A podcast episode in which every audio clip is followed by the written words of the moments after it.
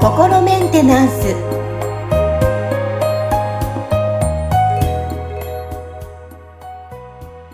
はい皆さんこんにちは。心メンテナンス。本日もアシスタント三上恵と気候ヒーラーの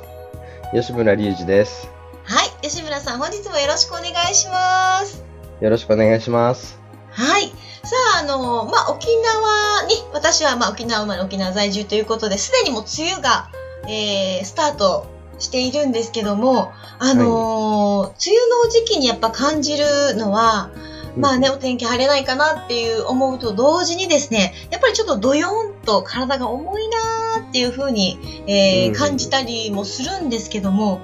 こう何かこう、やる気が出ない時があったりするんですよ。なので、ちょっと今日吉村さんに、そんな時はどうしたらいいですか？と思って質問したいなっていうことでテーマ、やる気が出ない時を 取り上げようかなと思ったんですが、はい、やっぱこう、梅雨のこの時期と、この、まあ、だるさだったりとかっていうのは、やる気が出ないとか、はい、関係性は何かあったりするんでしょうか？ああ、まあ、そのね、なんか、やっぱり僕たちこの肉体っていうものを使って生きてるっていうことは、その体調が周りの環境の影響を受けるっていうことは、どうしてもそのね、ゼロにはできないことなんで、ちょっと例えばお腹が空けば元気がなくなってくるとか、イライラしてくるとかっていうのはね、どうしてもこれはしょうがないことなんで、そうすると、まあじゃあね、なんか、他のことで気を紛らわすのか、とりあえずなんか、ね、美味しいもの食べてほっとするのかみたいな対処法がこうあるわけですよね。うん、で、だから天気なんかの影響っていうのをね、すごいやっぱりこの体は受けてるとは思いますよ。例えば僕自身は、あの本当になんか、あの、なんだ、低気圧にあんまりなんか強くないんでね。だから、やっぱその、梅雨時とかって、あんまりその、なんていうのかな、本調子ではないっていうかね、どんよりしちゃうなっていうのはあるんですけど、でもまあ、例えばその、まあ、やる気が出る出ないみたいな話になった時に、その、じゃあやる気が出てる状態ってどういう状態なのかみたいなことをこう考えてみると、多くの人はなんかすごいこうハイテンションで、おーみたいな感じの状態がやる気が出てる状態って思ってると思うんですよね。そうすると、その、それを期待すると、そのね、その、こう、言ってみたら僕なんかは、そんなにその、こう、梅雨時とかハイテンションになりようがないわけですよ。もともと、ね、なんか、低気圧だと、あ、体調ちょっと悪いなってなるんで、なので、その、なんか、ハイテンションでなければ、その、なんかこう、やることができないとか、ハイテンションじゃないときはやる気が出てないときっていう、なんか無意識の決めつけがもしかしたらあるのかもしれないですよね。そうですね。今話聞いてそうだな ね、だから、別にそのハイテンションじゃなくても、その、やる必要があることをきちっとこうこなせてれば、まあまあ、その、生活は成り立つわけですよね。だから、その、なんかテンション低い時はテンション低い時なりの、その、なんか、こうね、モチベーションの上げ方であったりとか、そのね、そんなにそこまで頑張んなくてもいいかなっていう感じで、やることやっていくとか、なんかその、こう、テンションの高い時の楽しみ方と低い時の楽しみ方、そのね、なんか高い時の行動の仕方、低い時の行動の仕方って、こう、両方持ってれば、その行動が止まっちゃわないで、そのきちっとこうね、あの、行動しつつ、自分の楽しみの時間とかも作りつつって、こう、生活ができると思うんで、その、こう自分のそのテンションに振り回されちゃうと、結局そこの、そのね、テンションが高い時、低い時っていうのは、やっぱりその周りのこう環境のの影響をどうしても受けちゃうから、そうするとね、なんかその環境次第で自分がそので、ね、できることが、こう、の制限がついちゃうみたいな話だったら、そのなんかこう、この、こういう制限があるときはこのやり方でやろう。で、この制限がないときはこっちのやり方でやろうとかっていうふうに、あの、こう、いくつかパターンを用意しておくといいんじゃないかなって思いますよね。はあ今ね、先生の話、吉村さんの話を聞きながら思ったのが、こう、い、ろんな試練をクリアしていくゲームみたいなことなんだっていうたまにお話で出てくるじゃないですか。はいはい。じゃあ、晴れの時はこの楽しみ方をしよう。雨の日はこういった楽しい、あゆっくり寝ようとか、今、はいはい話を聞きながら、あ、そうだ、私いつも晴れが好きだけど、雨も雨の楽しみ方ってきっとあるんだって思いながら、あはいテンション高いのが、こう、常にいいって思ってた、そこでジャッジしてるなって今ね、思いながら聞いてました。吉村さんの。そうなんですよね。大体のことって結局その勝手にジャッジしてるために問題が起きてるっていうあのことがほとんどなんで、そうんのジャッジを手放していくことができれば、その今この状況下でじゃあ自分ができることをやろうとか、ね、なんかここで楽しむには何ができるかなみたいな発想が出てくるはずなんですよね。なんで、その、そこの、まあ言ってみたら自分で自分のその発想の幅を狭めてる要因を見つけて、そこを手放していくっていうことをしていくと、まあなんかいろいろとそのできることって実は可能性ね、なんかこう、無限にあるんじゃないかなって思いますよね。なるほどですね。いやー、確かにいろいろジャッジしてるなーって思いながら、今実際まあね、あの、梅雨の沖縄ですけど、こういうふうに吉村さんと今お話ししながら、仕事を、はい、あの、楽しくしてるっていうことも、結局、あ、梅雨関係ないんじゃないっていうふうに今。あれ？そうですね。まあね、この収録が終わった後になんかまたね、じゃあ何しようかっていうところでまたね、その時考えて、なな何かしら自分なりに楽しいことを見つけられれば、もうそれで今日楽しい一日にすることは全然できちゃいますよね。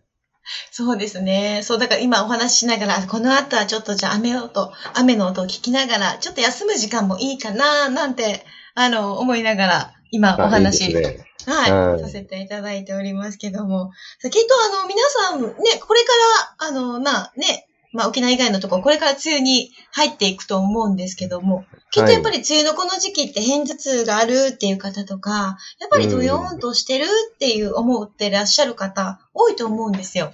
うんなので、まあ、その中でも、まあ、普通に生活をしていて、その中でもね、そういった体調が出たとしても楽しみ方を見つけていただいて、ね、うん、あの、別に毎日生き生きじゃなくても、その中でのね、はい、生活ができればなって思いますね。はい。そうですね。はいあと、ね、なんかもう一つその、なんか体調ってところで言うとね、僕、あの、一時期、その、こう、アメリカに住んでた頃にちょっと歯の治療で、その、お医者さんがきちっとやってくれなかった時があって、ではい。あの、なんかこう、噛み合わせがなんかね、1ミリぐらいずれちゃってた時期があったんですよ。うんうん、で、その時はね、その、まあ、僕が住んでたカリフォル、北カリフォルニアも、あの、ちょっと日本と時期はずれるんですけど、雨季があって、はい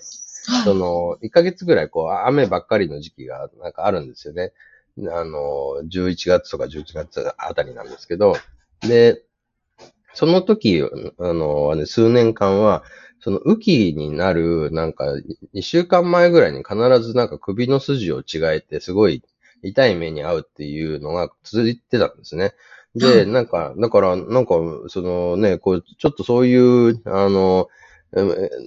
特殊なしんどい体質になってしまったのかって思っていたんですけど、なんかたまたまなんかの記事を読んで、その顎の噛み合わせで結構体調変わっちゃうことがあるっていう話を知って、で、ちょうどそういう首痛くなり始めた時期と、その歯の治療をした時期が、あの、なんか結構近かったんで、もしかしてこれなんかあるかもなと思って、その噛み合わせをその見てくれる歯医者さん見つけて行ってみたんですよね。そしたらなんか、ああ、その君の顎ね、これ1ミリぐらいずれてるんだよ、かっことか。で、わあみたいな、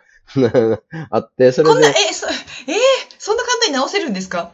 あ、でもね、その結局、その歯、歯を削って噛み合わせを直さないと、その、こう、顎をね、動かして、こう、一時的にまっすぐにしても、結局歯、歯が合ってないから、またこ戻っちゃうんね。戻っちゃうんで、うんだからその歯をまあ削って、その噛み合わせをちゃんとまっすぐに直すっていうのを、あの治療としてやっていただいたことがあるんですよ。で、そしたら、それからその、雨季の前に首が痛くなるっていうのなくなったんで、だからそういう、そのね、なんか、顎の噛み合わせみたいなね、ものとかから全身に影響が出ちゃうっていうことはやっぱあるみたいなんで、もしその、そういう結構その深刻な問題が繰り返されてるとかだったら、なんかそういう専門のお医者さんとかを探してみてもらうってことも、あの、いいんじゃないかなとは思いますけどね。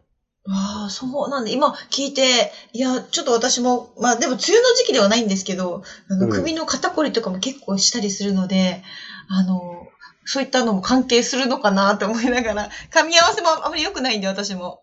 ああ、ね、だからちょっとそれは見てもらう、あのね、価値はあるかもしれないですよね。ですね。やっぱじゃあ気になったところはいろんなところにちょっと調べて、自分自ら、え情報をね、聞きに行くっていうことは大切にね、なってきますね。そうですね。だから結構やっぱり、あの、こう世の中のいろんな情報を見てると、これさえあれば全て大丈夫みたいな話ってすごい多いんですけど、あの、やっぱそういうのって僕はちょっとなんかあんまり信用できないなって思ってるんで、その、やっぱりこう、そのね、なんかいろんなその問題とかに対して、この問題に対しては、この手法が結構効果出るよとか、なんかそのね、こう、これとこれ組み合わせるともっと効果高いよとかっていうの世の中無数にあるんで、あの、この、これさえ知っとけば大丈夫っていうようなことを言ってる人のことは僕はあんまり信用しないように してるんで、だからその、ね、この、あの、ね、配信を、あの、聞いてくださってる方たちも、その、僕がね、あの、やってることが、その、なんかすべて万能みたいなことを僕は言ってるわけじゃないですよっていうところも踏まえて、こうね、あの、ご自身の、その、言ってみたら、こう、見聞とか選択肢を広げる中の一つとして、こういう考え方とか、その手法っていうのを、まあ一つなんかこう検討したりとかね、あの、こう考えてみるみたいなことをしてもらえたらいいかなっていう感じですかね。うん逆にそういうふうに吉村さんが言ってくれると、なんか聞いてる方も、あ、だからこそ聞きたいなっていうふうに思うと思います。私も含めて。そう言っていただけるとありがたいですね。ぜひぜひ皆さんまた引き続きね、えー、聞いていただけると嬉しいです。さあ、本日のテーマ、えー、やる気が出ない時でお届けしました。吉村さん、本日もありがとうございました。